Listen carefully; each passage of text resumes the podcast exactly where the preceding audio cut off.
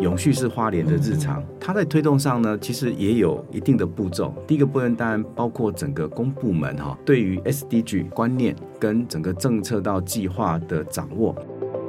太平洋就是它的冰箱啊，啊，所以干嘛再去哎，干嘛在自己的冰箱囤那么多食物啊？需要才去取就好。嗯嗯。那营养午餐最重要的第一个部分，当然就是为了公平。让很多可能家庭哈收入不是那么好的孩子，也能够有同样的一个好的营养午餐，不用去担心他缴不起营养午餐的费用。欢迎收听远见 On Air，各位听众大家好，我是主持人，也是远见行销部的总经理林芳燕。今天很高兴，我们邀请远从花莲来的行政暨研考处长昆如吴昆如。各位朋友大家好，呃，我是吴昆如。昆如，呃，现在怎么叫做行政暨研考处？不是行政处跟研考处是分开的吗？就我知道，整个行政机关应该是说每一个县市哈，他们在局处上有一定的编额，嗯，嗯，那花莲比较特别，我们有原民处，然后有客家事务处，那也因此有一些局处的功能上就会被比较并行在一起。哦、花莲的行政暨研考处就相当于可能其他县市的研考会的计划处啊，嗯嗯、然后秘书处。大概是这样的一个状态，什么都包在里面。昆如可以讲一下，你以前其实是我们一样的媒体人吗？但为什么这几年去花莲，这个突然想要投入公共事务嘛？很想知道。换一个角度是说，其实现在大概都是斜杠人生了。对，整个环境走这么快，大概三四十岁以后，能够拥有很多的社会历练的话。你都会有很多的机会可以去挑战。那我觉得我是人生里面有非常难得的一个宝贵机会哈，应呃徐县长的邀请，那能够到他团队去服务。那当然团队里面受徐县长跟其他的同仁啊。不管是指导或帮助，还蛮多的。我觉得真的，昆鲁讲这句话，我真的是觉得是对。我觉得你的工作这几年啊，永远都是能够做更大的事情，然后一直挑战，我真的觉得很不容易。所以这一次啊，我们也是跟花莲县，就是远见有个共好圈，因为我们有一个 ESG 的共好圈，应那个处长之邀、县长之邀，我们带了一群团队，尤其是各企业的高阶的永续长到花莲。那我们也知道，其实花莲这几年一直在推动永续。那我们也想要请。处长聊一聊，就是花莲的永续本来它就是一个好山好水，它本来就是过去到现在大家都觉得花莲做永续也做得不错。那你到这边来，你推动了什么样的永续的一些政策，或是保留一些什么事情，可以跟我们谈一谈？这个部分我大概可以觉得是说，它可以从几个面向看啦。第一个是它原本就存在的面向，因为它就跟商品。在做企划的逻辑很像，就你在做行销或包装它哈，嗯、你大概要先掌握它的特质。在花莲的部分呢，无论从它既有的环境，或者是它已经存在很久的人文，再加上现在的执政者，这是大概第一个面向。嗯、那我先从这边来做一点分享。在环境上，花莲是全台湾国土面积最大。约占八分之一，有四千。不是新北市吗？花莲是全台湾国土最大的，对，大概有四千六百多平方公里，约占全国土地面积八分之一。那人口三四十万。人口大概在三十二万人口，三十二万，哇，每一个人可以拥有的自然空间很大哎。是，但是呢，因为花莲哦，国土上比较特别一点，因为它刚好介在中央山脉跟海岸山脉啊。这样的一个条件之下，大部分人口是集中在重谷区啊，大概十三个乡镇，有三分之一是原住民，大概九万三千人，有十万零八千是客家，那另外三分之一大概就是闽南新住民哈这一段，所以它是一个多元人口文化的一个状态，国土上哈。也有一个特色，我们大概有八十七 percent 哈，约快九成是森林，整个森林涵盖之下，所以大部分人口，如我刚刚提到，大概就在纵谷这个区块，三十、嗯、万人口，其实最集中还是在花莲市跟吉安乡，啊、嗯，约占十七万，啊，已经一半以上。嗯、也因此呢，虽然说呃人口是少，可以得到很多资源，不过就跟大部分的都市发展的状况是一样，它还是集中在行政或资源区的一个部分。第一个部分是说，环境上花莲已经是一个非常棒的条件，所以我们如何保护它？第二个部分是人文上，因为从中国我们的老祖宗在讲天地人啊，我们跟着天，然后道跟地啊，整个事实决定在生活，所以如何贯穿这一段永续的生活，啊，这是第二段。那当然包括在地的原民，那原民文化里面取之大自然，所以他对于自然的这些保护啊，他不会一次取尽。他只会取他所需要的。那因此，其实永续就是花莲的日常。这大概就是县长徐正辉一直在分享跟在谈述的一个部分。县长自己的理念也也是从这个理念来做执政上的出发，就如何让在地的环境、在地的人能够在这个永续的条件之下，一直比较长久的做一个发展。那这个大概就是第一个，为什么在谈花莲有这样的一个优势条件的一个部分。你刚才讲到天地人，我就想到圣经不是那个摩西带以色列人进到那个迦南美地，他不是在旷野四十年？你你讲的日常是不是说，今天上帝给你什么东西，你就是用那个该用的？原住民是有这个概念，是就是当天吃就当天用，然后当天捕捉鱼就当天用，他不要过多的捕捞。这件事情是不是就所谓的这个永续是花莲的日常？因为永续是花莲的日常这件事情，我一直不理解，因为现在人总是会想要多储存一点啊，多做一点啊，所以这件事情，你的意思是说，因为我们有三分之一原住民，三分之一的客家人，跟三分之一的新住民，跟可能是在地人，这件事情是因为它的好山好水，所以花莲人本身就是一个珍惜土地的一种性格，对不对？可以这样来说啊，包括哈在地的原住民有个。就是呃，应该怎么讲？叫笑话好了，就是说太平洋就是他的冰箱啊，啊，所以干嘛再去哎，干嘛在自己的冰箱囤那么多食物啊？需要才去取就好。嗯嗯。那也因此他不会过度的去做捕捞啊、存取。那所以这个是一个对大自然本身的尊敬啊。那另外一段就是花莲对环境的重视。第一个部分当然是环境本身的好，以及很多向往去花莲、移到花莲的人。那因为这一个土地跟他的健康生活都有关。所以他对土地上的爱护也是一个、呃蛮重视的。在花莲推无毒或友善农业超过三十年以上，也因此我们现在在有机农业的种植面积是全国第一，哦、而且每年有百分之十在政策上，县长一直力推，让我们有机的政策能够一直成为全国最重要的一个模范的一个城市。会不会我我知道花莲的那个一路的人口也相当多，尤其是大家都好喜欢花莲，所以大家都说来来来去台北工作，去去去，然后这。老年都去花莲生活，那个会不会外来人口会影响到花莲一些事情啊？或是外来的产业啊？每个城市其实都是流动性了。你像台北、新北也很多都是来自云林或南南部的一个部分。嗯，花东是比较晚期啊，因为它毕竟因交通的因素、经济的开发因素，所以大概会去的无非。大概有几波哈，第一波大概就是客家移民到那边去生活，当然也有一部分是因为想退休去做生活，嗯、或者是家乡可能碰到某一些问题啊，嗯、比如说在玉玉里的高寮那一区，是因为可能当年的八八水灾，很大一部分是从白河就台南白河那边移过来的，嗯、所以其实移动这件事情在。时间轴上是会发生没有错，可是，在移动后，当地跟可能在地的这些原来的住民如何变成共荣，嗯、这个可能是。这个环境里面跟呃领导的人怎么去让这个城市去产生一个论述？我我从这一段里面，过去大概从台北在看花莲，不过后来大概到花莲去去工作后哈，看到某一些蛮有趣的时间轴。第一个是我把时空拉到九十九年好了，因为当时是傅昆萁啊接县长第一年的时候，那那一年呢，花莲的县政预算大概一年一百五十四亿，嗯，可是那一年呢，花莲举债到上限。嗯啊，我们欠钱欠了一百三十三亿，嗯、大概也不太能举债。呃，副县长还蛮辛苦，说那一年他必须要边施政啊建设，也要必须还债。那我们每一百块里面将近一块钱要拿来还利息。那也因此呢，他前三年必须要用财务治理的方法去处理。然后在那个当时的时空下，隔代教养，所以有很多的孩子或者是可能年轻人不在部落或家乡，老人家的医疗或者是。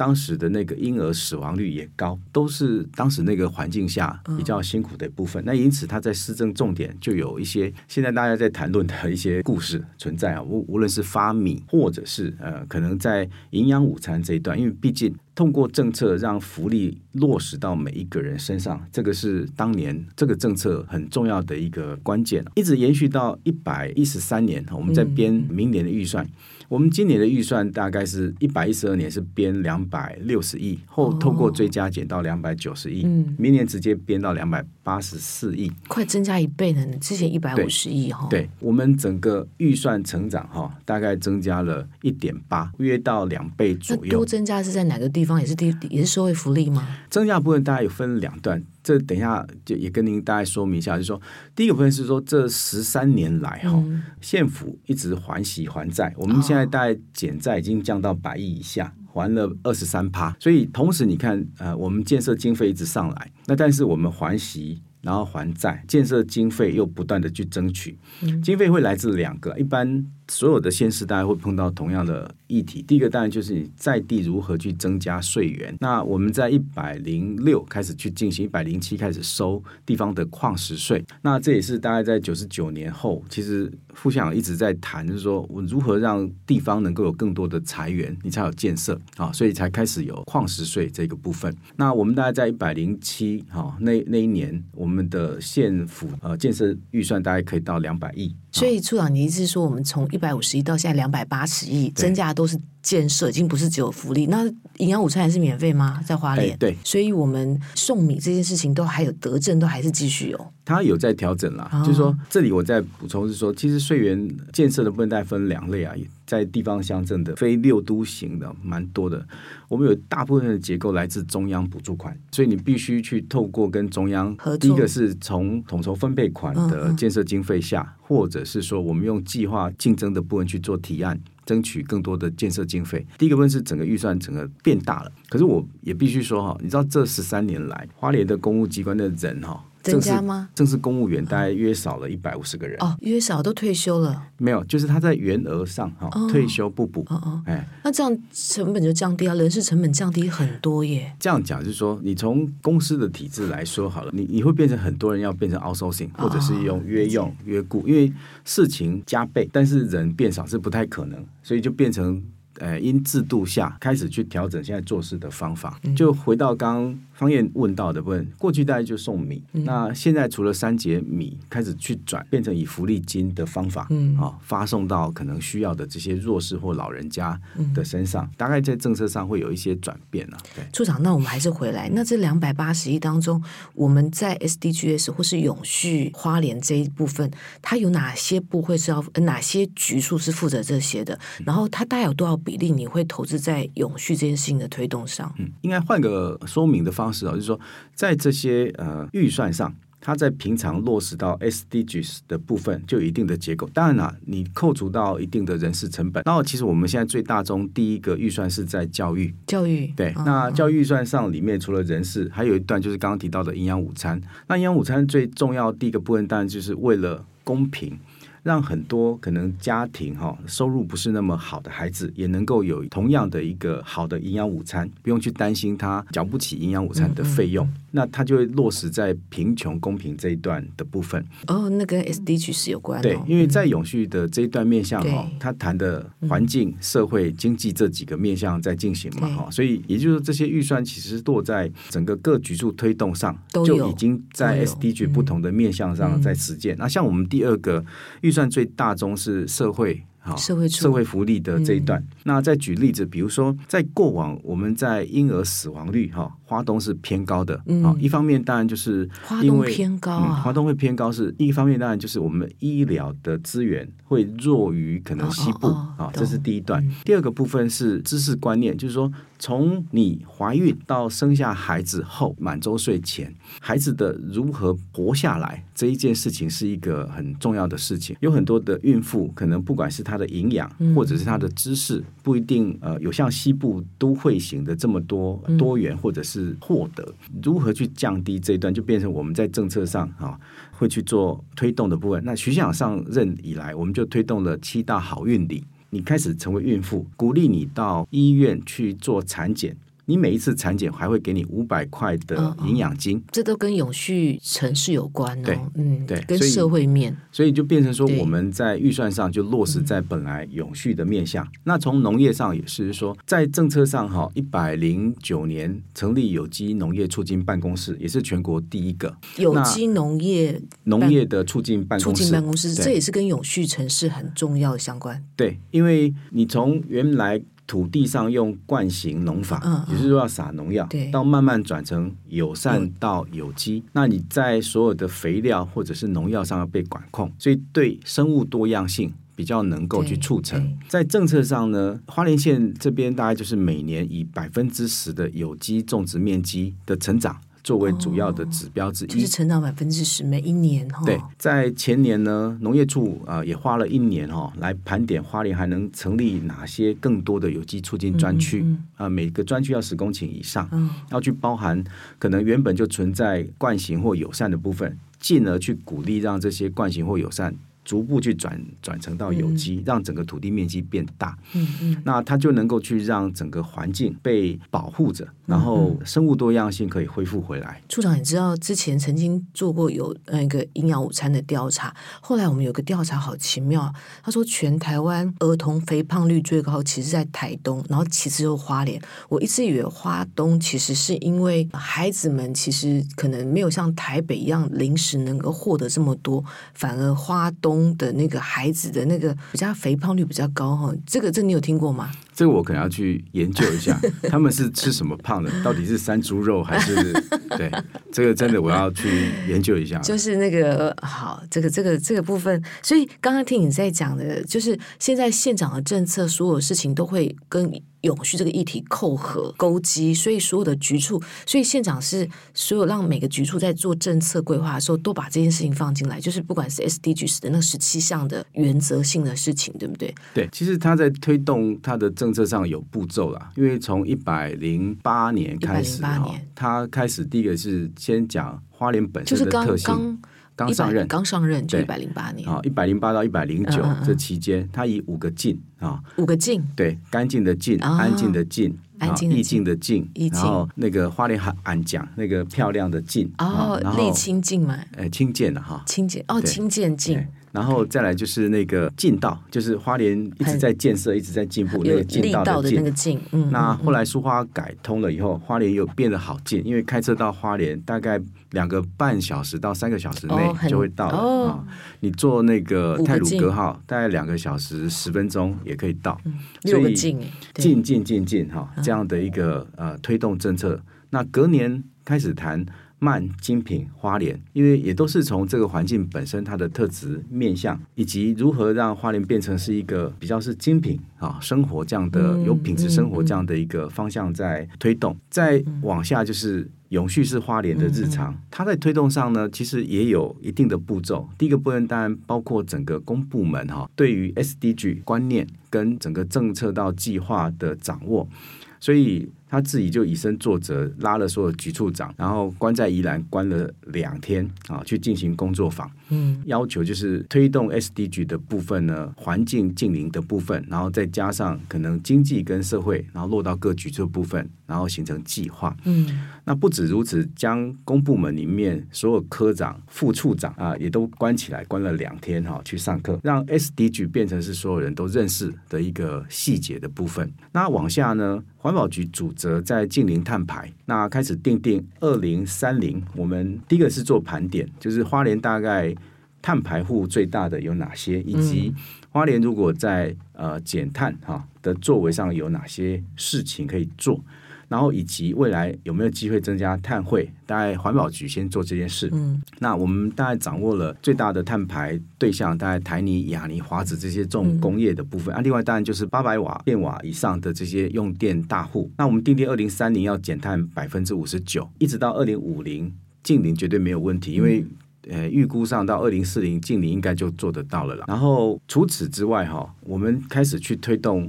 将这些政策落到日常啊，比如说我们推永续旅游，所以要求像。观光处跟饭店之间，呃，不再提供一次性哈这些盥洗的东西哈，或者是像东大门开始也不再使用这些塑胶或者是丢弃式的这些碗，由环保局来提供这些清洗的碗筷啊，变成是循环利用这一个部分。那我们呃也结合不同的局处去推出永续旅游的呃这些旅程，开始用电动车哈或者是共乘。那另外就是也推出，比如说像绝美。步道，也就是说，我们将观光本来的特色，嗯，跟如何降低碳排。这些事情结合在一起，嗯、然后开始谈永续旅游这一段。嗯嗯、其实从观念的教育，然后一直到政策的推动，花莲大一步一步走。那除此呢，也往民间来哈。农业处当例子，就是说在这两年，那我们就跟呃，包括南华大学哈，还有台大，开始去找。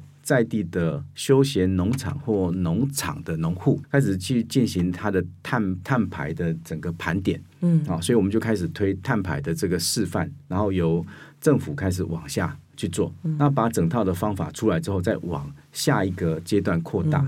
那除了农业处之外，往外不管是环保局、观光处，哈，因为观光处在花莲比较特别一点，因为我们的工业科、商业科，也就是说我们的花莲没有经发局啊。所以我们在经发局的功能是放在观光处，再由观光处这边也往产业的部分哈去做呃相关的这些宣导以及示范型的计划在做推动。嗯嗯，那我整理一下，刚刚昆奴处长讲蛮多的，就是县长从一一零八年上任之后，永续花莲是你们的日常，所以你们很重视。所以现场开始是从环保局开始推，然后推到观光处，因为观光处是跟产业有关，因为花莲蛮多无烟囱工业，是不是？就是观光产业。是最主要，然后所以你们其实定定的二零三零减碳百分之五十九，五十九其实已经比那个欧盟都还高，欧盟是百分之五十五，这真的是非常非常厉害。但是因为刚刚跟处长有聊到说，你们最大的碳排放其实台尼亚。